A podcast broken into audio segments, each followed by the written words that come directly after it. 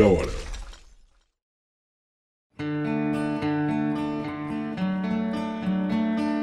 Bom dia, boa tarde, boa noite para você que está me ouvindo agora. Meu nome é Vitor Augusto, professor de Geografia e Atualidades, e nos próximos 30 minutos eu te garanto que você irá entender muito mais sobre o projeto de lei que pode ser a gota d'água para Marina Silva sair da cadeira de ministra do Meio Ambiente. E calma que eu vou te explicar tudinho hoje. Se você leu a descrição do episódio de hoje, pode estar se perguntando: seria essa uma nova fronteira petrolífera? O que se discute hoje é o petróleo na Amazônia ou na foz do Amazonas? E quais serão os possíveis impactos disso? Um ponto que eu acredito ser muito importante é que a gente precisa espacializar esse troço. Eu fiz uma caixinha de perguntas para receber indicações de novos temas para o podcast e muita gente. Gente, eu tô falando, muita gente mesmo pediu para que eu falasse sobre o petróleo na Amazônia. Mas isso me deixou confuso e eu vou te explicar por quê. Até porque, mediaticamente, essa região é considerada como uma nova fronteira do petróleo com potencial parecido com o pré-sal. Há uma grande expectativa de petróleo nessa região por conta das descobertas nos vizinhos, que são o Suriname e a Guiana. E aí vem as manchetes que a mídia adora dar, né? O novo pré-sal brasileiro foi descoberto. Vamos lá, calma lá. Não é novo e muito menos é pré-sal. A Petrobras estuda criar um ecossistema na região norte do país, que é chamado de um ecossistema de energia na margem equatorial. E essa região é uma região que se estende do Amapá até o Rio Grande do Norte. Na prática, o que a Petrobras quer desenvolver são projetos de produção de energia, por exemplo, a produção de energia eólica offshore. Tá? Offshore, tudo que está vinculado a essa, essa terminologia, offshore, é fora da costa. Tá? Então, por exemplo, o petróleo explorado offshore é o petróleo explorado no assoalho oceânico. Já o petróleo onshore é o petróleo das bacias que são bacias terrestres brasileiras. Então, voltando aqui à questão da margem equatorial, a Petrobras quer criar projetos de energia eólica offshore, que são aqueles projetos que a gente vê muito na Europa nórdica, né? E aqui no Brasil vê muito pouco ainda. Eu já vi alguns parques eólicos como esses lá na região sul do Brasil, mas ainda bem incipientes quando comparado ao potencial offshore que é já é explorado em diversos outros países. Mas enfim, além desse projeto voltado à energia eólica, a Petrobras também pretende desenvolver projetos voltados à energia por hidrogênio, captura e armazenamento também de carbono e diversas outras fontes, claro, complementares juntamente às atividades de exploração de petróleo na região. A pane é que quando se fala que existe um ecossistema de energia, Pô, legal, hein? Interessante. Vamos pensar na diversificação da nossa produção de energia. Massa! Só que no plano de negócios 2023 a 2027 da Petrobras, a previsão é de quase 3 bilhões de Bidens, 3 bilhões de dólares para exploração de petróleo na margem equatorial e não menciona o quanto que vai ser investido naquelas fontes renováveis que eu acabei de citar e que realmente são muito bonitas, são muito interessantes. O processo de licenciamento ambiental do bloco, principalmente o bloco que gerou essa controvérsia toda, essa polêmica toda, foi o bloco FZA M59. E esse licenciamento foi iniciado no dia 4 de abril de 2014 ainda, a pedido da BP Energy do Brasil. BP é a British Petroleum, Lembra daquela empresa britânica responsável pelos vazamentos de óleo lá no Golfo do México? Pois bem, ela fez o requerimento tá, do licenciamento ambiental em 2014 e era a empresa originalmente responsável pelo projeto.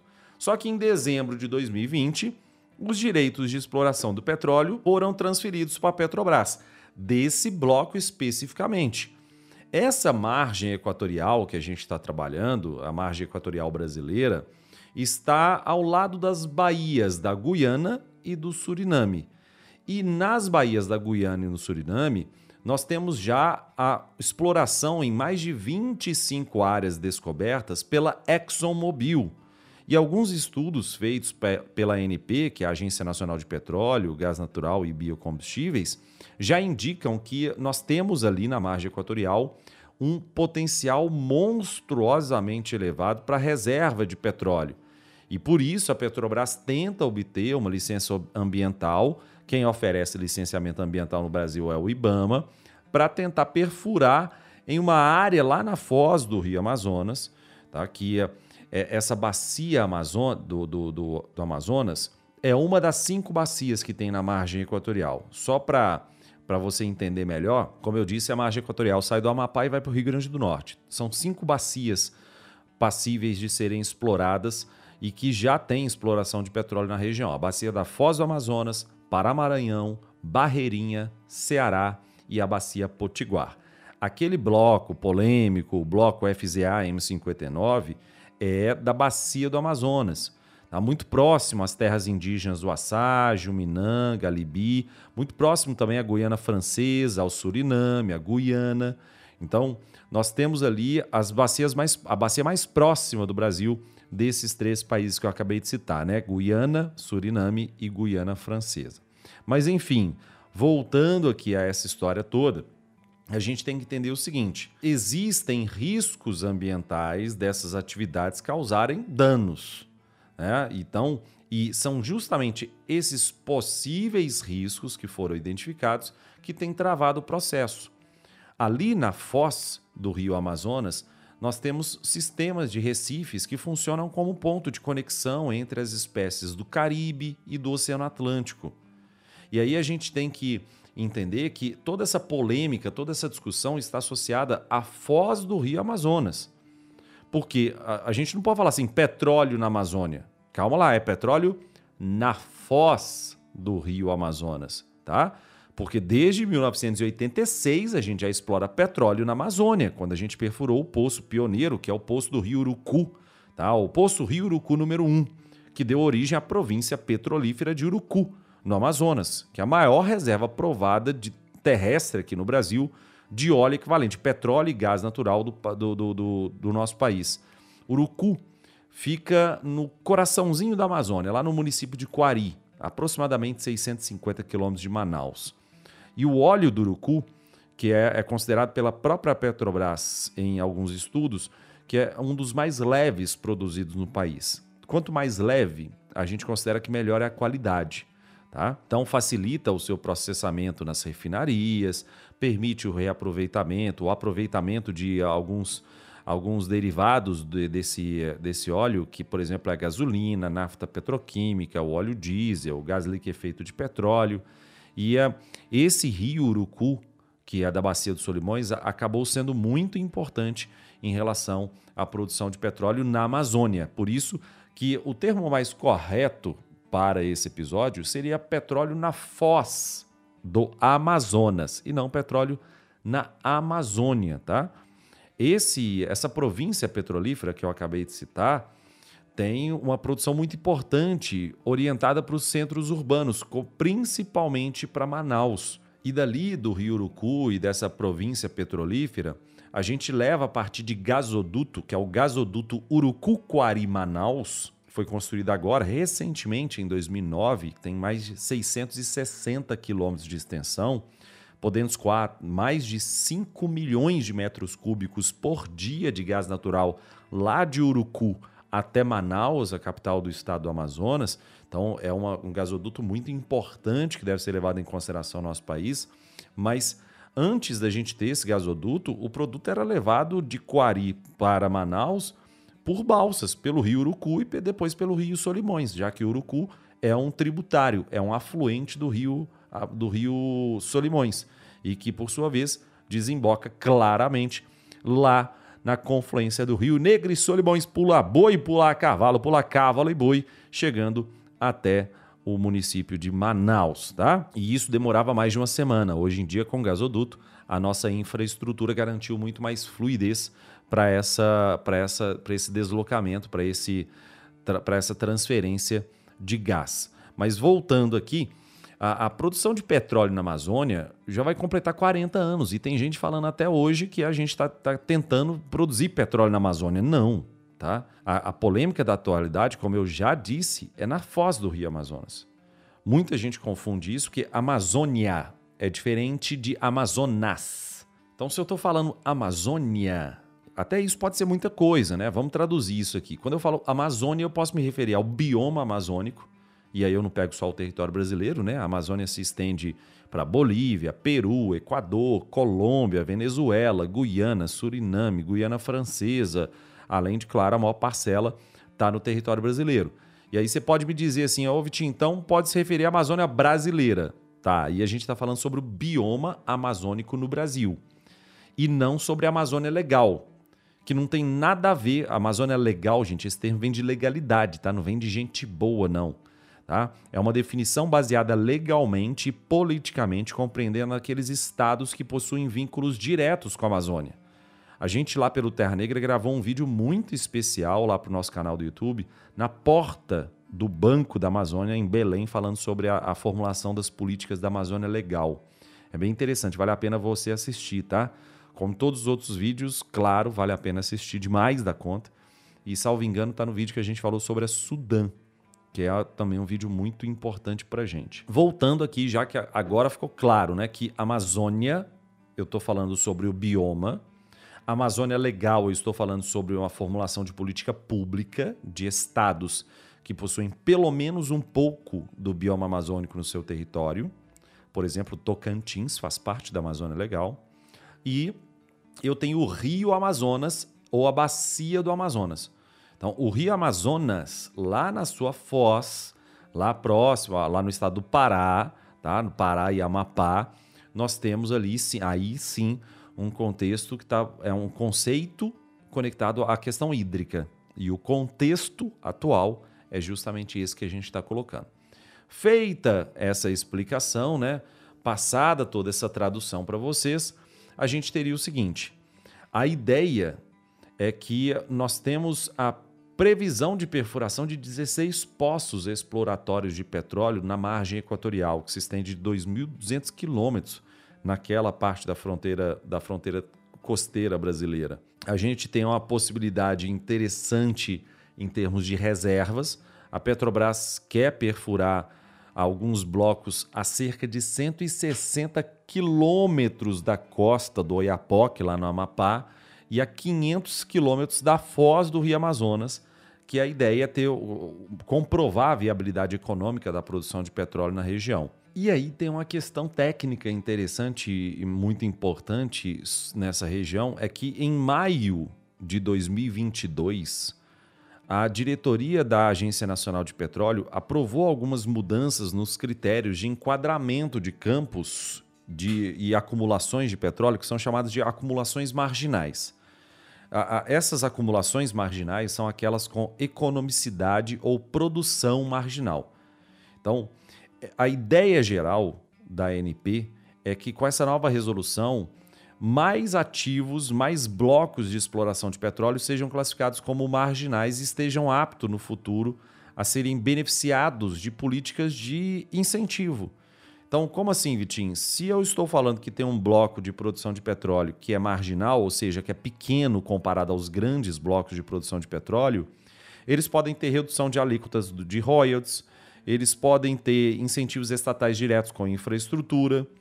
E esse é um movimento significativo porque no Brasil a gente tem muitos campos produzindo pouco petróleo e poucos campos produzindo muito. Por isso que é, em 2022 nós tivemos um avanço em relação a essa política de produção de petróleo que é bem importante para a gente tratar aqui. Tá? O, o, o fato recente que levou à produção desse episódio de hoje é que o Ibama negou a licença de perfuração. O caso reper repercutiu muito politicamente, com senadores e deputados uh, federais pelo Amapá criticando a decisão do Ibama e também a ministra do Meio Ambiente, a Marina Silva. E aí eu vou entrar na seara política, porque, gente, não tem jeito. Tá? Questões ambientais são questões políticas. Ponto. Não existe discussão quanto a isso. Todas as questões ambientais necessariamente perpassarão por decisões políticas. Então, quando o IBAMA nega a licença de perfuração, É claro que os senadores e deputados pelo estado do Amapá vão criticar isso, independente se são da base governista ou não, tá? O Ibama negou a licença, alegando, entre outros fatores, que o centro de reabilitação e despetrolização da fauna fica em Belém, fica a 500 quilômetros de distância do campo. E esse centro é usado em caso de possível vazamento do poço. Uma situação que, por mais que seja considerada extrema, é importante que a gente já tenha uma previsão e uma infraestrutura para isso. Um detalhe interessante é que a corrente norte do Brasil flui pelo Oceano Atlântico em direção à costa norte do Brasil, e aí se encontra com o Rio Amazonas. E isso leva diretamente o deságue dessas águas em direção, por exemplo, ao Caribe, porque parte dessa corrente segue para o norte, tornando-se a corrente das Guianas, que se mistura com o deságue da bacia do Orinoco lá na Venezuela, chegando no Mar do Caribe. A gente sabe hoje que nós temos alguns sedimentos do Rio Amazonas que chegam lá na Venezuela por causa dessas correntes. Então, um desastre associado a vazamento de óleo desses poços é algo que impacta o território da América do Sul. É muito significativo e é muito sério isso. Essa, essa questão é um dos pontos fulcrais na decisão do Ibama, porque outro ponto apontado pelo Ibama é o plano de comunicação com comunidades indígenas e o ruído das aeronaves. A Petrobras afirma que já ajustou as rotas e que as aeronaves passarão no mínimo a 13 quilômetros de distância de qualquer aldeia indígena da região. E uma discussão que está sendo muito importante para a gente nesse caso seria que a, a, a informação de que já existem poluentes, por exemplo, como o mercúrio dos garimpos, e que esse risco de vazamento de óleo seria muito danoso ao, aos danos, aos impactos que a Amazônia já vem sofrendo. Tá? Então, nesse caso, é, é, é interessante de pensar que existem comunidades ribeirinhas, nativas que pod e, e indígenas que podem ser amplamente atingidas são pessoas que já questionam tá, uma redução dos pescados, que é uma das bases econômicas dessas comunidades, e, consequentemente, o IBAMA tem essa função e ainda bem que o IBAMA está exercendo essa função de questionar um pouco mais. Tá? A gente deve, inclusive, também, colocando uma variável geopolítica, ter uma atenção ainda mais especial para a área delimitada de exploração, porque está muito próximo, que é o, o bloco M59, ele está muito próximo do limite fronteiriço com a Guiana Francesa. Em caso de acidente, o problema se tornaria internacional e entraria em área europeia, que tem leis bastante específicas. Do ponto de vista geopolítico e de conservação, isso pode ser muito negativo para o Brasil, que vem trabalhando nos últimos meses para reaver uma atuação positiva na seara ambiental. Além disso, o IBAMA afirma que a Petrobras também não apresentou uma avaliação ambiental de área sedimentar, que essa avaliação permite identificar áreas que não seria possível realizar atividade de extração e de produção de petróleo e gás por causa de graves riscos ambientais associados. A Petrobras, por sua vez, rebate e afirma que a competência da realização desse plano, que eu repito, é a avaliação ambiental de área sedimentar, seria não da Petrobras, mas sim do Ministério do Meio Ambiente e do Ministério de Minas e Energia. Ou seja, o fato é que realmente não existe. E no fundo, como eu disse, eu já mostrei aspectos sociais, aspectos geopolíticos, aspectos ambientais que fazem com que a negativa do IBAMA faça sentido, mas no fundo, no fundo, como eu disse e agora eu vou entrar pesado nisso, é uma questão política. A Petrobras não foi pega de surpresa com a negativa do IBAMA. Eles já esperavam empecilhos para que eles pudessem perfurar esses poços na foz do Rio Amazonas. A área técnica do IBAMA, inclusive, já vinha alertando sobre inconsistências em relação ao projeto há bastante tempo. Em despacho publicado recentemente, em 2023, no dia 17 de maio, negando o licenciamento, o presidente do IBAMA, que é o Rodrigo Agostinho, afirmou que o projeto possui inconsistências preocupantes para a operação segura em uma fronteira exploratória de alta vulnerabilidade socioambiental, A exploração de petróleo na região colocaria em risco ecossistemas únicos e pouco estudados. Abrindo aspas para ele, ele diz o seguinte: temos ambientes recifais nessas águas profundas que são parte de um sistema único que temos em toda a costa do Brasil e da Guiana Francesa, conectado também com a região do Caribe. E aí vamos fazer um breve giro sobre políticos e politicagem. O Aloysio Mercadante, né, que é o atual presidente do Banco Nacional de Desenvolvimento Econômico e Social, tá? ele, ele coloca algo importante nessa, nessa questão.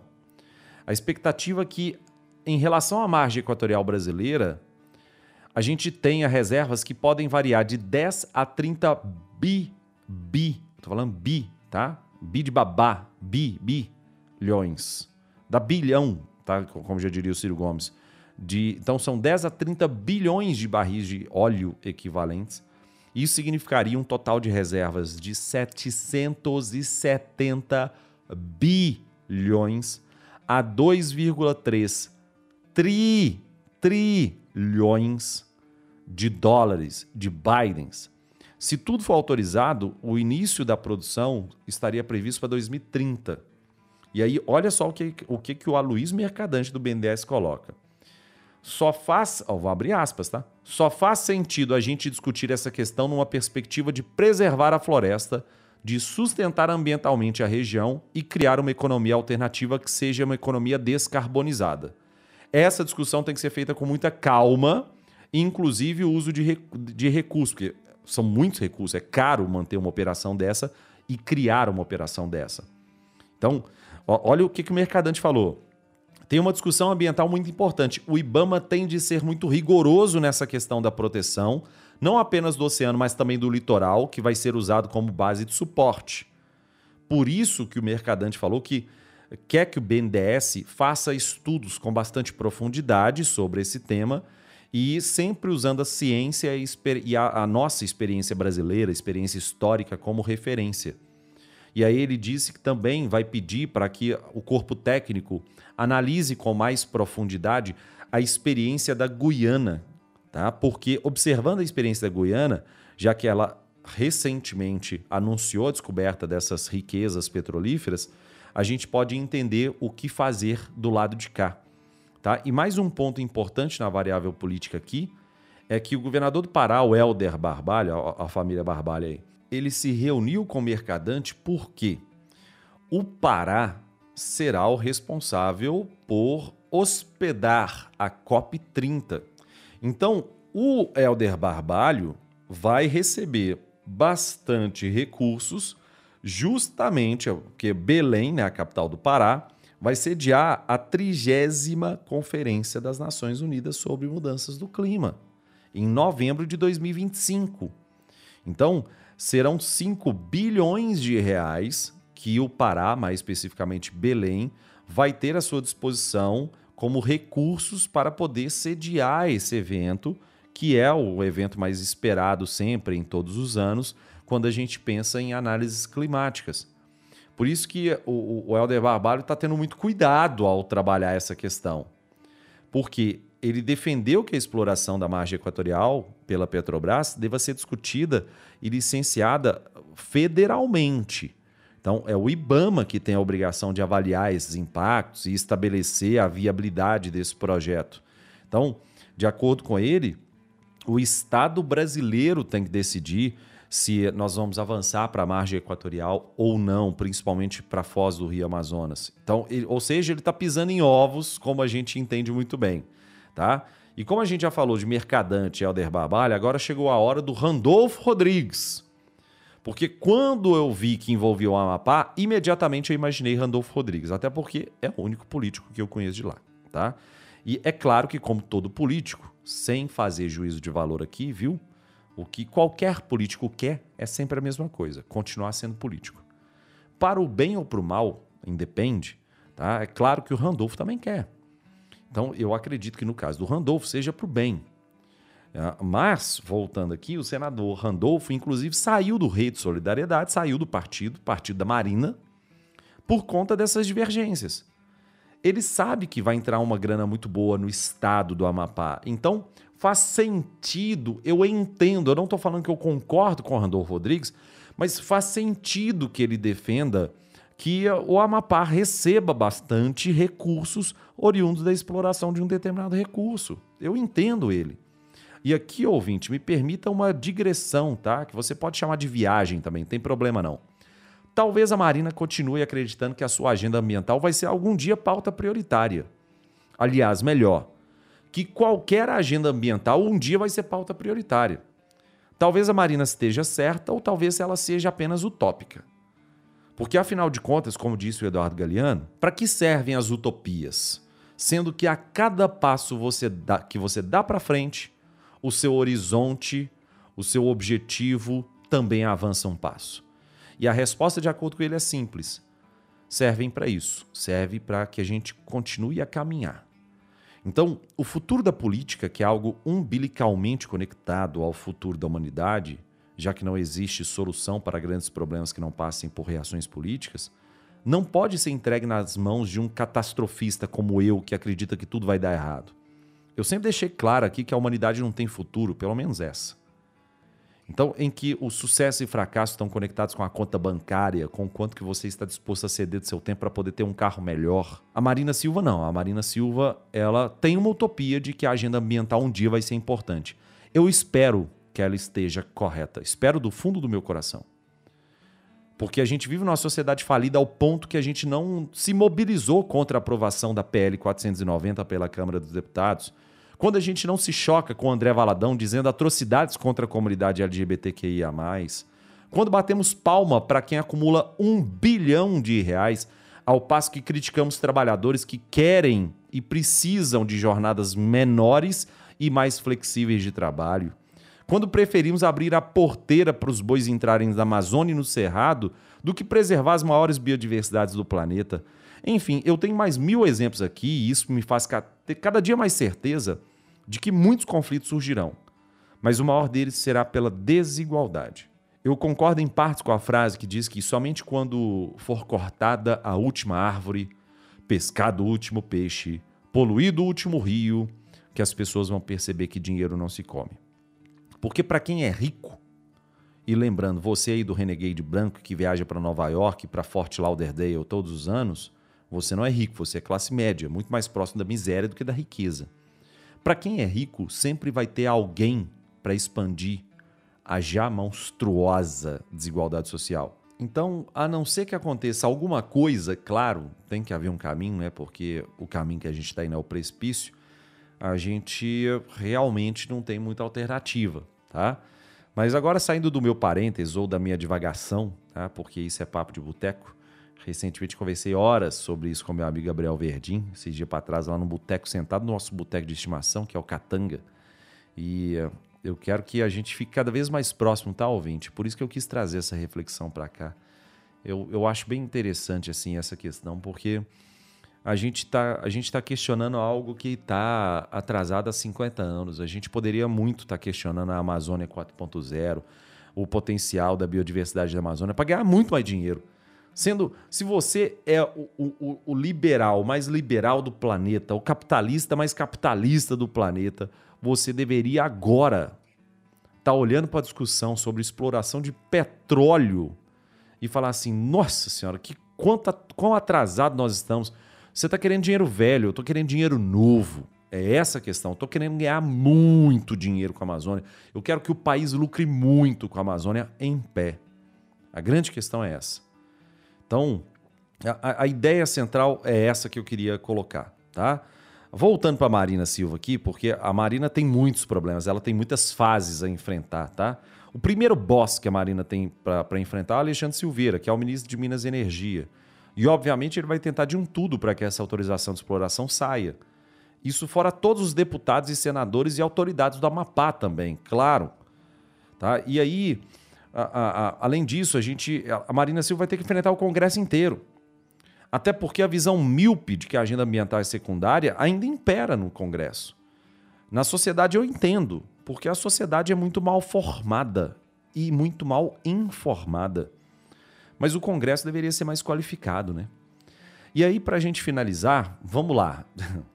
E o PT, hein? E o Lula? E o PT, hein? E o Lula? Bom, agora senta que lá vem a história. Eu sei de pouca coisa, sou apenas um professor de geografia que gosta muito de estudar, mas eu acho que a Marina Silva não fica até o final do mandato do Lula, não. Eu até tinha separado é, um histórico aqui da Marina com o PT e com a Dilma, com Lula. Foi bem, foi bem interessante. O Greg News publicou recentemente, lembrando, Greg News para mim é a melhor produção audiovisual em termos de roteiro do nosso país. É um negócio incrível o roteiro que eles conseguem fazer. É impressionante a capacidade que eles têm de produzir um belíssimo roteiro.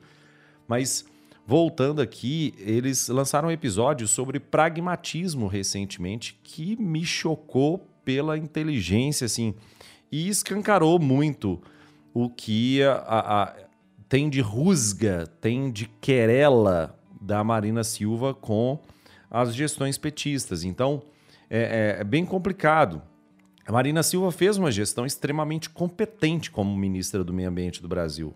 Ela realmente fez o Brasil virar a maior referência internacional no combate ao desmatamento, na proteção dos povos nativos, mas o fato é que aqui entra a famosa incompatibilidade de agenda. A pauta defendida por ela é rechaçada pelo Congresso. E o Lula possivelmente foi, ou ainda é, o mais hábil presidente da história do país a lidar com esses múltiplos pratos, né? Ele poderia tranquilamente fazer uma apresentação do Circo do Soleil equilibrando mil pratos ao mesmo tempo. E, e nessa incompatibilidade, a primeira a rodar é quem? A pauta ambiental. Eu conto ou vocês contam para o Congresso que é muito possível o Brasil ganhar muito mais dinheiro protegendo as nossas matas do que ganhamos degradando-as, né? Mas aparentemente isso não importa, né? É claro que depois de todas aquelas querelas entre PT e Marina Silva, mesmo assim ela aceitou o desafio de apoiar o novo governo, mas lembrando que isso ocorreu principalmente por conta de uma barbárie psicológica que o país passou um delírio coletivo vivenciado nos últimos anos em que considera normal a gestão passada.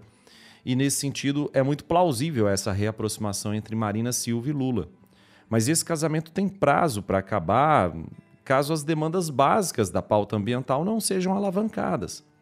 Que essas demandas sejam estudos mais verticais, mais agudos por parte da Petrobras em relação à exploração. E, claro, comprometimentos cada vez maiores por parte das empresas responsáveis por qualquer tipo de ônus ambiental gerado pelas suas operações. É isso que o editorial do Geografia em Meia Hora, esse humilde podcast criado por esse humilde professor que vos fala, deseja. Não desejo que a gente interrompa as produções minerais e de petróleo do nosso país, em hipótese alguma, não é esse o meu objetivo. Mas eu quero que sim, essas empresas sejam responsabilizadas e sejam mais responsáveis ao lidar com a questão ambiental do que vem sendo nas últimas décadas, tá bom? Eu espero do fundo do coração que você tenha gostado do episódio de hoje, que envolveu bastante política, como eu disse, não tem como fugir da política nesses temas. Um grande beijo no seu coração, até semana que vem e tchau, tchau.